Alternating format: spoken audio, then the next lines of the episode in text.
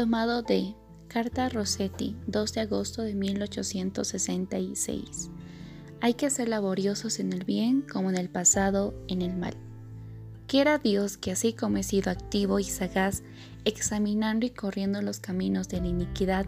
pueda ahora tener voluntad y coraje para desarrollar todos los contraproyectos, estudiar una contratáctica y destruir lo que había edificado y edificar lo que había destruido, buscar nuevos puntos de vista, cambiar, cortar, renovar, purificar para después resurgir de pronto a nuevas y más arraigadas convicciones, a una fe más bella y robusta, al apostolado humanitario por antonomasia más que otros, porque es católico, y más que nada, que conduzca a la libertad y prosperidad de los pueblos, al gran apostolado que la Iglesia desde hace 18 siglos viene proclamando desde Oriente a Occidente, desde el norte hasta el sur, las alianzas de los pueblos, el principio de asociación, la unidad de las razas, la tolerancia práctica, no doctrinaria, que es otra cosa,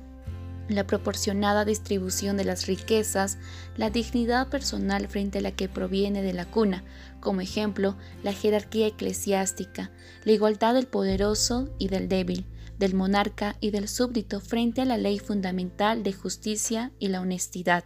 los derechos de nacionalidad y diversidad de razas, reconocidos tanto en la liturgia como en los ritos, la solidaridad de todas las naciones garantizada por un principio único de autoridad, la enseñanza de la Iglesia Católica, la exaltación del heroísmo y del sacrificio. Este es mi mandamiento, Ámense los unos a los otros como yo les he amado. Nadie tiene un amor más grande que esto, dar la vida por los amigos. Juan capítulo 15 del versículo 12 al 13.